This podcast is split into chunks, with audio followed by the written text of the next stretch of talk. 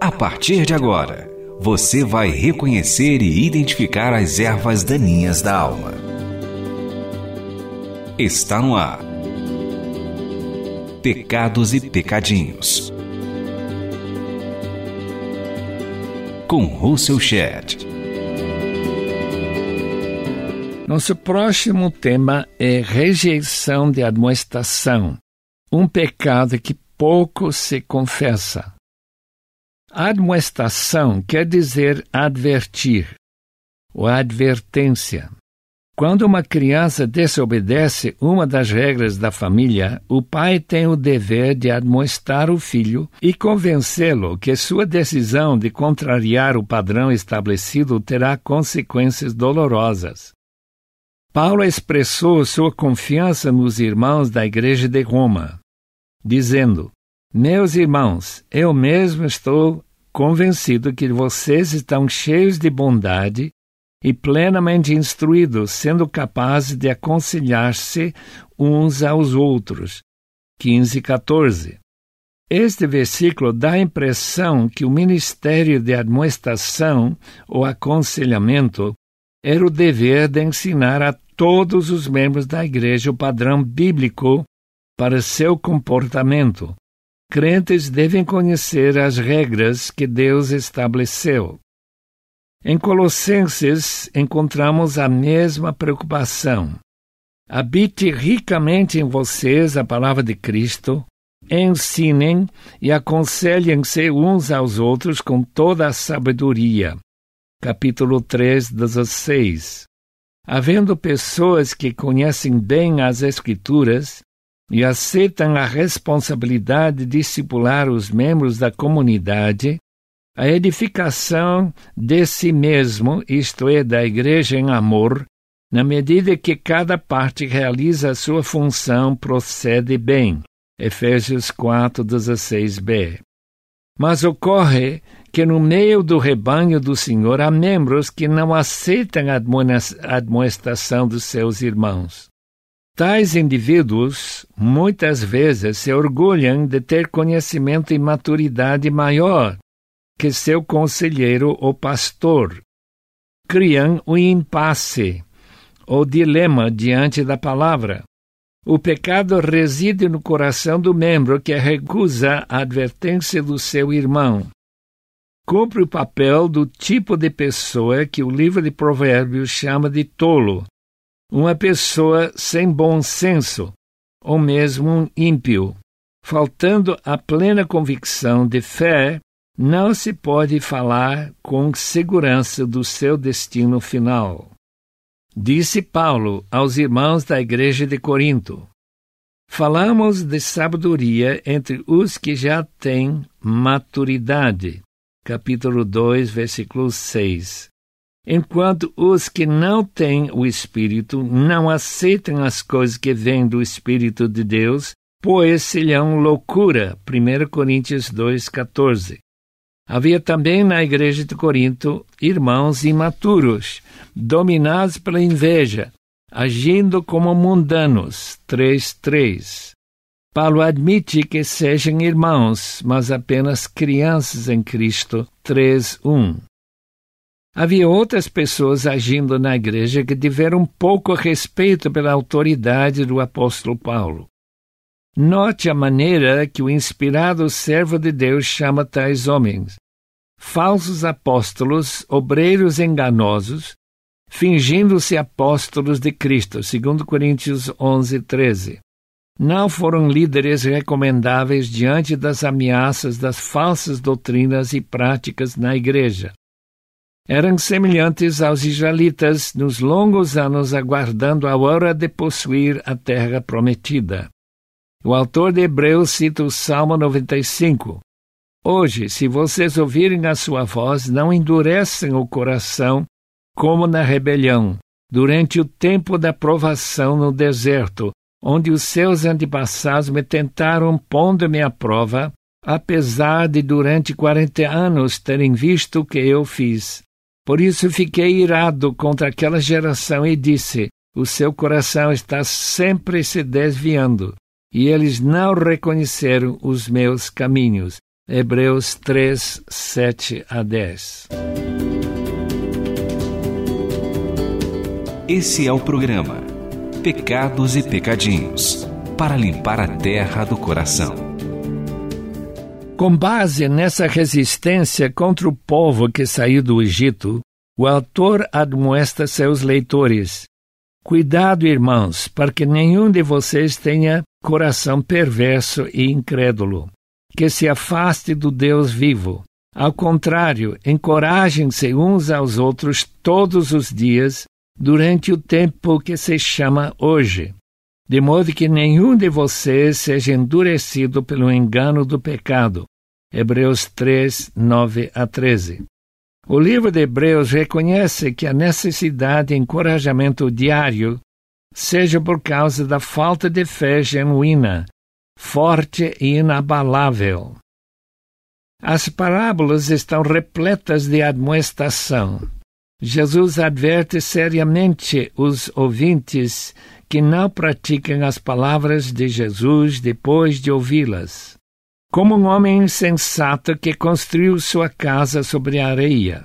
Quando a chuva caiu e transbordaram os rios, sopraram os ventos e deram contra aquela casa e ela caiu. E grande foi a sua queda. Mateus 7, 27. As parábolas de Mateus 13 advertem contra o coração endurecido, de modo que a mensagem do Evangelho não penetra. O diabo age como os pássaros que comem a semente. O maligno vem e arranca o que foi semeado em seu coração, diz 13, 19.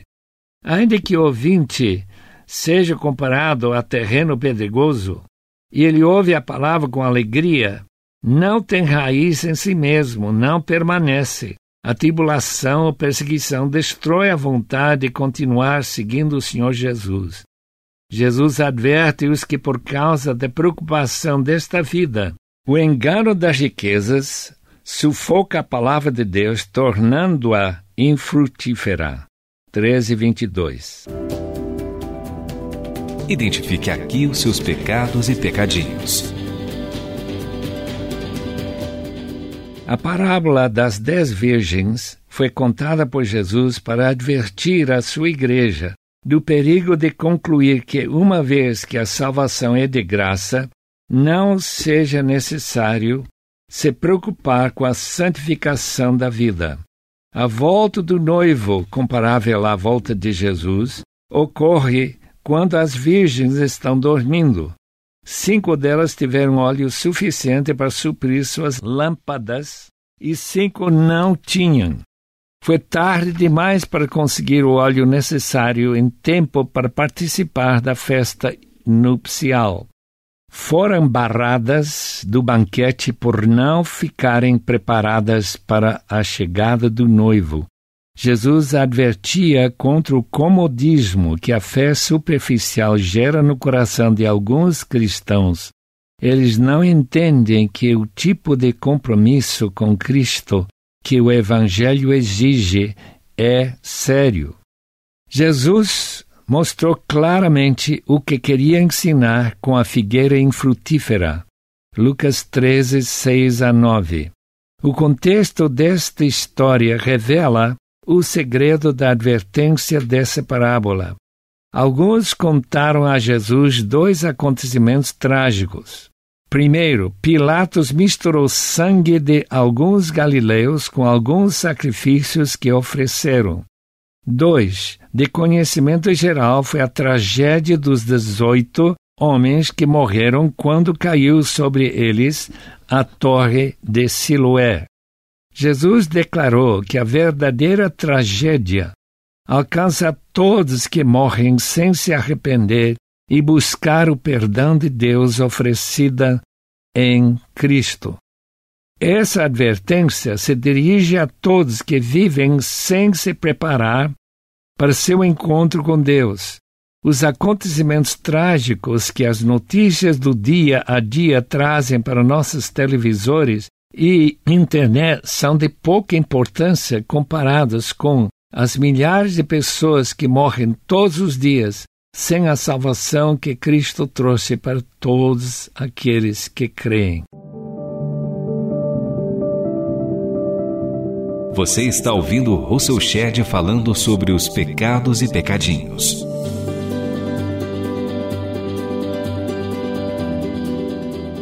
Na parábola do filho pródigo, Jesus queria ensinar que pecadores arrependidos são mais bem-vindos na casa do Pai do que arrogantes fariseus que, por causa de sua autossuficiência e autojustificação, se consideram candidatos aceitáveis diante de Deus. A atitude do filho mais velho fecha a porta do banquete celestial, porque esse jovem não quer nenhum contato com o filho pecador. Jesus contou a parábola do administrador astuto para advertir os ouvintes sobre a importância de evitar a avareza e confiança nas riquezas valorizadas nesta vida e o pouco valor dado às riquezas eternas. O administrador foi muito astuto ao decidir largar seus lucros dando os descontos nas dívidas dos arrendatários das terras que ele administrava. Por isso, o homem rico, dono das terras arrendadas, elogiou o administrador. Esse é o programa Pecados e Pecadinhos para limpar a terra do coração. A parábola do rico e Lázaro, de Lucas 16, 19 a 31, tem uma contundente advertência contra o erro de imaginar que não haverá o juízo final em que Deus julgará aqueles que viveram neste mundo como se não existisse outro mundo. Paulo menciona esta filosofia de vida que muitos incrédulos escolhem, são aqueles que não acreditam na ressurreição. Comamos e bebamos, porque amanhã morreremos. 1 Coríntios 15, 32. Esta vida sem relacionamento com Deus e nem com sua lei recebe uma condenação de eterna rejeição da misericórdia da parte de Deus no juízo final. Não há advertência mais assombrosa do que essa. A palavra da viúva persistente tem a admoestação dirigida a todos os filhos de Deus. Não desistam facilmente das orações e súplicas que oprimidos e necessitados cristãos oferecem a Deus. Lucas 18, 1 a 8. Jesus contrasta o juiz que não teme a Deus e nem se importa com os homens com Deus que não é assim. Mesmo que ele demore em responder aos pedidos dos fiéis, não quer dizer que ele não se importa com eles. Tenha fé e esperança, porque Deus lhes fará justiça e depressa. Versículo 8. As advertências das parábolas são para ambas as divisões da humanidade.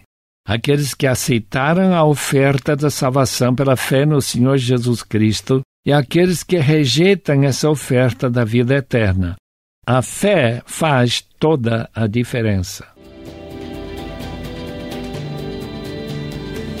Dê a sua opinião escrevendo para rtm@transmundial.org.br ou envie cartas para Caixa Postal 18113, CEP 046 26 970 São Paulo SP. Este programa é baseado no livro Pecados e Pecadinhos, lançado pela Shed Publicações. Apresentação e produção: Russell Shed.